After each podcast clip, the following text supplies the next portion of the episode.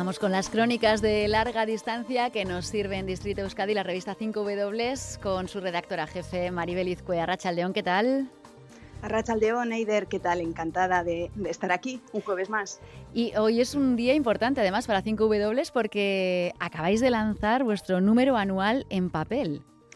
Sí, eh, la verdad que siempre decimos que este es uno de los momentos más emocionantes del año para la sala de máquinas de la revista, ¿no? Porque eh, vemos el papel, es una sola revista en papel al año que lleva muchos meses de trabajo detrás.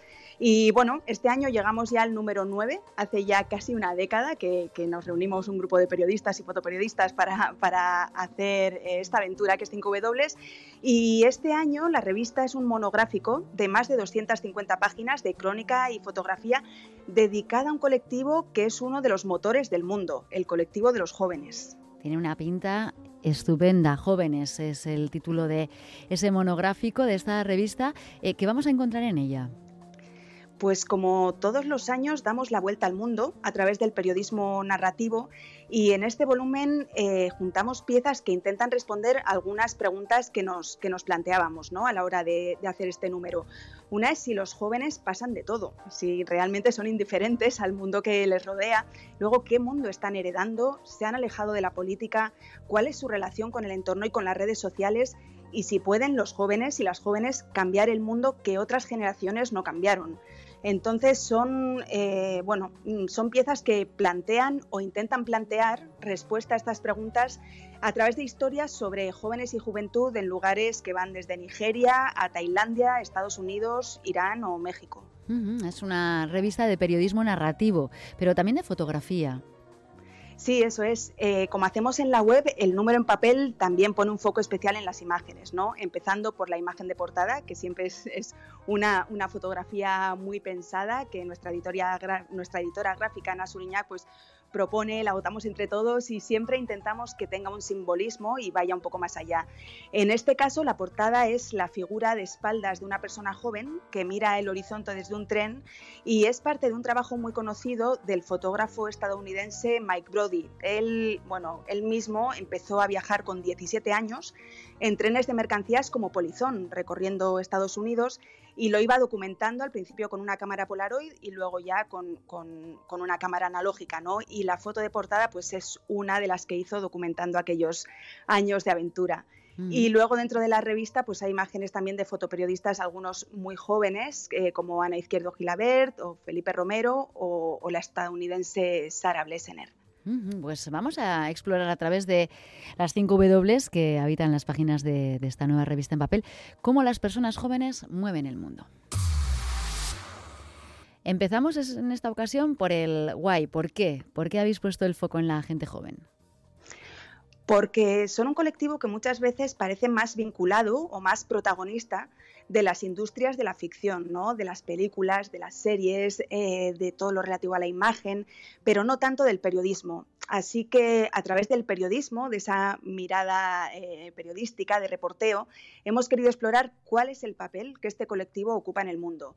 Y bueno, le hemos pedido a Agus Morales, el director de la revista, que nos cuente él mismo el porqué.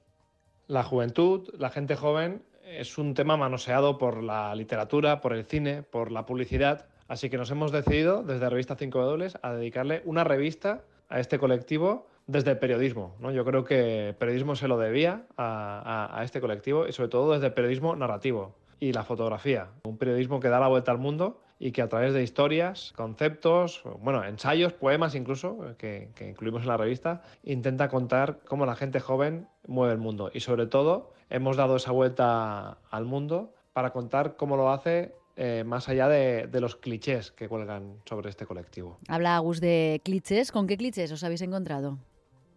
Pues el primero, el cliché del desinterés, ¿no? Ese de que los jóvenes pasan de todo y esto no es en absoluto cierto. Y lo hemos explorado desde distintos eh, lugares, ¿no? El lugar de la política, por ejemplo. Hay crónicas que muestran el papel imprescindible que las personas jóvenes han tenido a la hora de, de cambiar o de luchar contra sistemas represivos o autoritarios en países como Tailandia, por ejemplo, o también desde la lucha por el planeta, ¿no? la lucha contra la crisis climática, que aquí uno de los ejemplos quizá más emblemáticos y conocidos es el de Greta Thunberg, una de las grandes representantes jóvenes ¿no? de la defensa del medio ambiente. Pero también hablamos, por ejemplo, de Climabar, dos chicas muy jóvenes, que son Belén Hinojar y Carmen Huidobro, que desde las redes sociales conciencian sobre este mismo tema y nos acercan en vídeos de TikTok o de Instagram eh, a cómo esta emergencia climática nos influye en nuestro, en nuestro día a día. Y en este caso, muchos de los eh, autores y autoras son jóvenes. Sí, bueno, no podía ser de otra manera, ¿no? En esta revista, en este número hemos contado con periodistas, fotoperiodistas y escritores jóvenes, porque también hay piezas de, por ejemplo, poetas como Mario Obrero, que es uno de los exponentes de la poesía joven, con poco más de 20 años, pero también te cuento que la revista La Cierra y con justicia una poeta de corazón joven y edad longeva, Ida Vitale, que acaba de cumplir 100 años. Hemos cerramos, sí, sí, lo cerramos con uno, con uno de sus poemas. De corazón joven, me ha gustado. Vamos con el que, con el what. ¿Qué es, os habéis encontrado al hacer esta revista dedicada a los jóvenes? Bueno, lo primero que, que quizá destaca al hacer un mapa ¿no? a vista de pájaro de los jóvenes en el mundo es que hay un continente al que sin duda hay que mirar, que es África. Es el continente con la población más joven del planeta, tiene una media de edad de 20 años y bueno, ahora mismo contrasta de manera muy evidente con el envejecimiento de Europa, de Norteamérica o incluso de Asia, ¿no?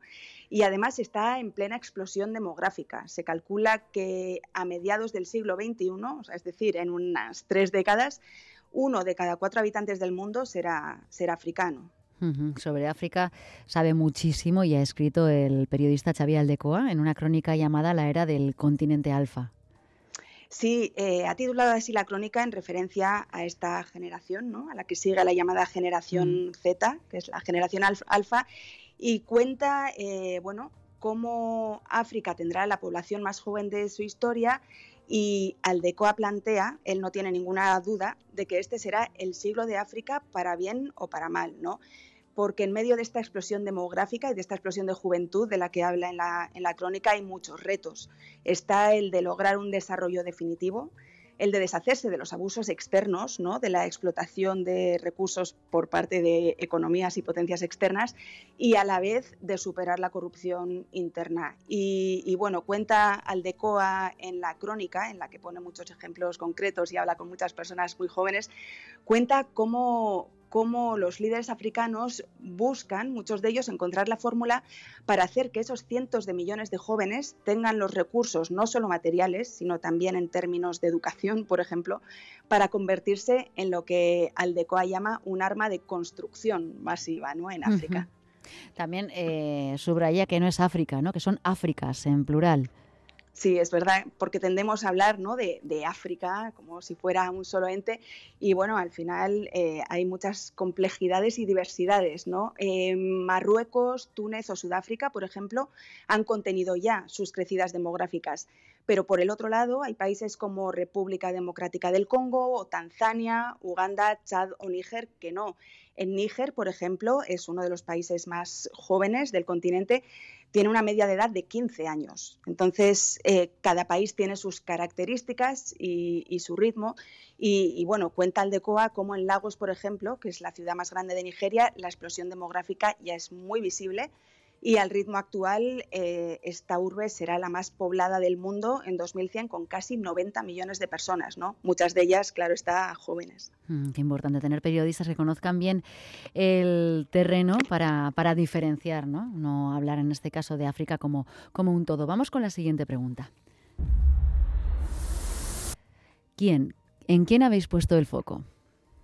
Bueno, eh, sin duda, ¿no? En la revista hay muchos protagonistas, pero eh, aquí he querido destacar eh, para esta sección una otra sección de la revista que llamamos Una vida en una imagen, en la que se explora el perfil de algunas personas muy jóvenes que tienen un papel relevante o son un símbolo en algún ámbito. ¿no?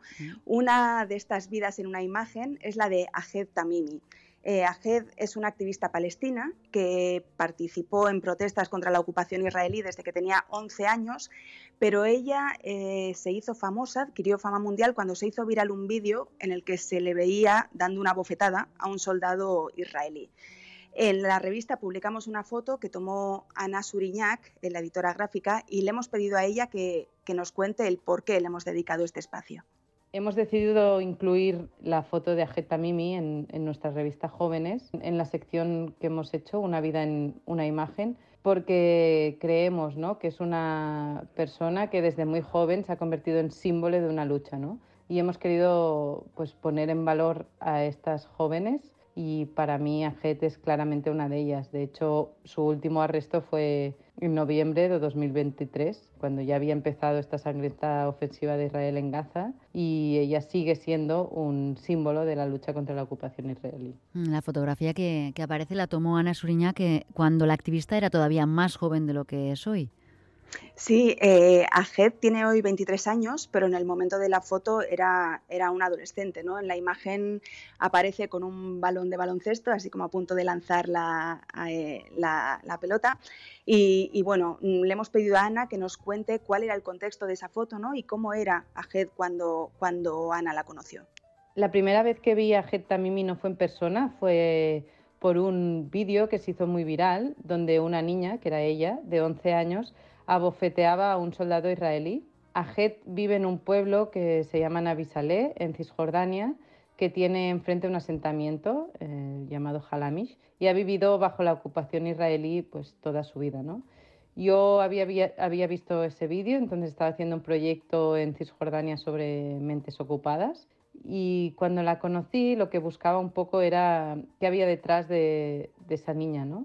Al final lo que encontré fue una chica adolescente de 14 años, le gustaba mucho el deporte y no solo eso, sino que tenía la habitación em, llena de princesas y era una de las mayores fans que yo he conocido del entonces jugador del Barça Neymar.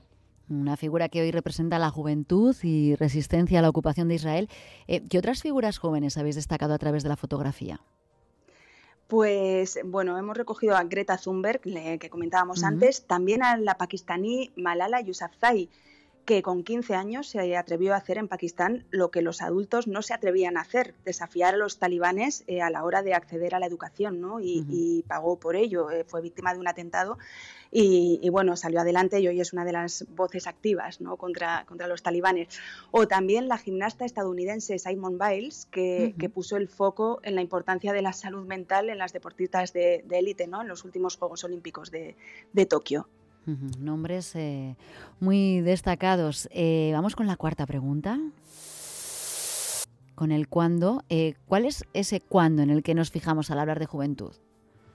Bueno, en la revista este cuándo se plasma quizá en la, en la adolescencia, ¿no? Un momento crítico en el que las personas jóvenes protagonizan ese paso a la madurez en medio de la rebeldía, la vulnerabilidad y bueno, hemos querido poner el foco en esa etapa con piezas como un ensayo visual de la fotógrafa estadounidense Sarah Blesener que se llama eh, Adolescencia y Patria y que está muy centrada en, un aspecto curioso y concreto de, la adolescencia en Estados Unidos. Porque las fotos de este ensayo enseñan a jóvenes, chicos y chicas, incluso empuñando armas. Sí, choca porque ves a prácticamente niños con armas en las manos, vestidos de militar y esto es porque este trabajo fotográfico se centra en campamentos de verano en Estados Unidos que están muy ligados al concepto de patriotismo y de militarismo también. ¿no? El, el, objetivo declarado de estos campamentos es crear patriotas. Entonces, Sara, la fotógrafa, pasó Pasó mucho tiempo en, varios de estos campamentos, en una docena de, estados del país, para documentar cuáles eran las actividades y lo que se hacía. Y bueno, y cuenta en imágenes cómo a los jóvenes, que son unos 400.000 jóvenes cada año que van a, estos lugares, eh, cómo se les enseña cosas como qué significa la nación estadounidense, hacen actividades que implican ejercicios de patriotismo, banderas o les ponen, por ejemplo, lo recogen una imagen muy potente, les ponen en situaciones de realidad virtual en la que los jóvenes se ponen en el lugar de agentes del orden con ejercicios que a veces incluyen disparar ¿no? a otras personas o fugitivos. Entonces, bueno, son fotografías que exploran cómo, cómo los adolescentes en medio de esta vulnerabilidad intelectual y emocional, pues se empapan de unas ideas que al final eh, luego transmitirán también a la siguiente generación. Y que te explican muchas cosas, ¿no? Resulta impactante este aspecto de la adolescencia en Estados Unidos. Eh, también habéis destacado la adolescencia en otros lugares. Sí, porque bueno, la exploramos a miles de kilómetros, ¿no? A larga distancia, pero también miramos más cerca, ¿no? A casa y hemos publicado un ensayo de la fotógrafa catalana Ana Gilabert en el que enseña el, el propio uso de la imagen entre adolescentes de su entorno ¿no? y de ella misma. O sea, es una serie de fotografías que ella misma se hizo cuando era adolescente, cuando utilizaba la foto como un recurso de expresión y las conecta con las imágenes de otras chicas diferentes que han utilizado también la foto como un recurso de autoconocimiento cuando están en, en esta etapa vital de la adolescencia. ¿no? Y todo esto en una era ahora en la que el feed de TikTok o de Instagram es el álbum de fotos personal, ¿no? Los, los recuerdos de jóvenes y adolescentes. O sea, es un ensayo en el que em, se muestra la adolescencia como de una forma muy personal y muy de verdad. Y vamos con la última pregunta. ¿Dónde, en qué lugares eh, mueven los jóvenes el mundo? Bueno, si algo nos ha quedado claro después de hacer esta revista es que los jóvenes son un motor en todo el mundo, ¿no? En algunos lugares de forma más evidente y en otros de forma menos evidente. Eh, uno de los lugares que hemos querido recoger como los más evidentes es Irán.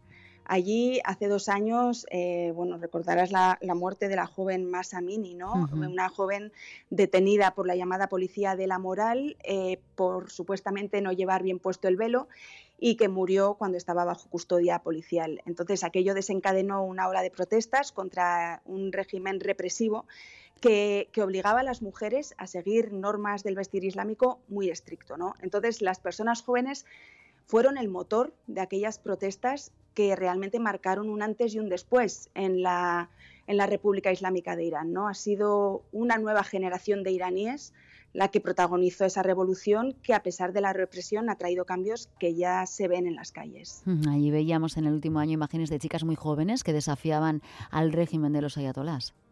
Sí, muy jóvenes. Veíamos, mm. bueno, se han publicado imágenes de cómo adolescentes eh, desafiaban en la forma de vestir, eh, yendo sin el velo o manifestándose delante de las puertas del instituto o, delante de imágenes del Ayatollah Khomeini, ¿no? Cómo protestaban y cómo retaban a las autoridades que han mantenido bueno, pues este, eh, esta mano ultraortodoxa sobre Irán durante décadas. Ellos son, ellas sobre todo, porque son sobre todo chicas las, las que mueven este movimiento, son una generación diferente a la de sus padres y madres, ¿no? Lo cuenta Catalina Gómez Ángel, que es la periodista que firma, que firma la crónica de este número. Es una crónica que se llama Mujer, Vida y Libertad.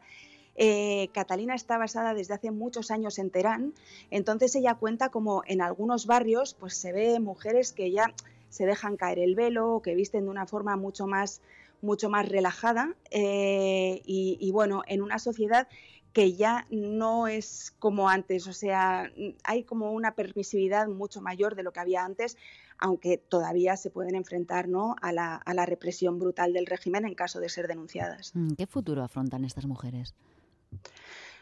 Pues sobre todo incertidumbre, eh, incertidumbre por, por, la represión y porque al final el régimen de los ayatolás, pese a este movimiento tan fuerte que hay desde hace dos años sigue en el poder, ¿no? Y, en caso de que alguien las denuncie, todavía puede suceder fácilmente que puedan ir a la cárcel. Lo que pasa que eh, subraya Catalina Gómez en la crónica que la sociedad, al menos dentro de ciertos sectores de Teherán, la capital, empieza de una manera muy evidente a hacer la vista gorda ante este tipo de acciones como no llevar el, velo. ¿no?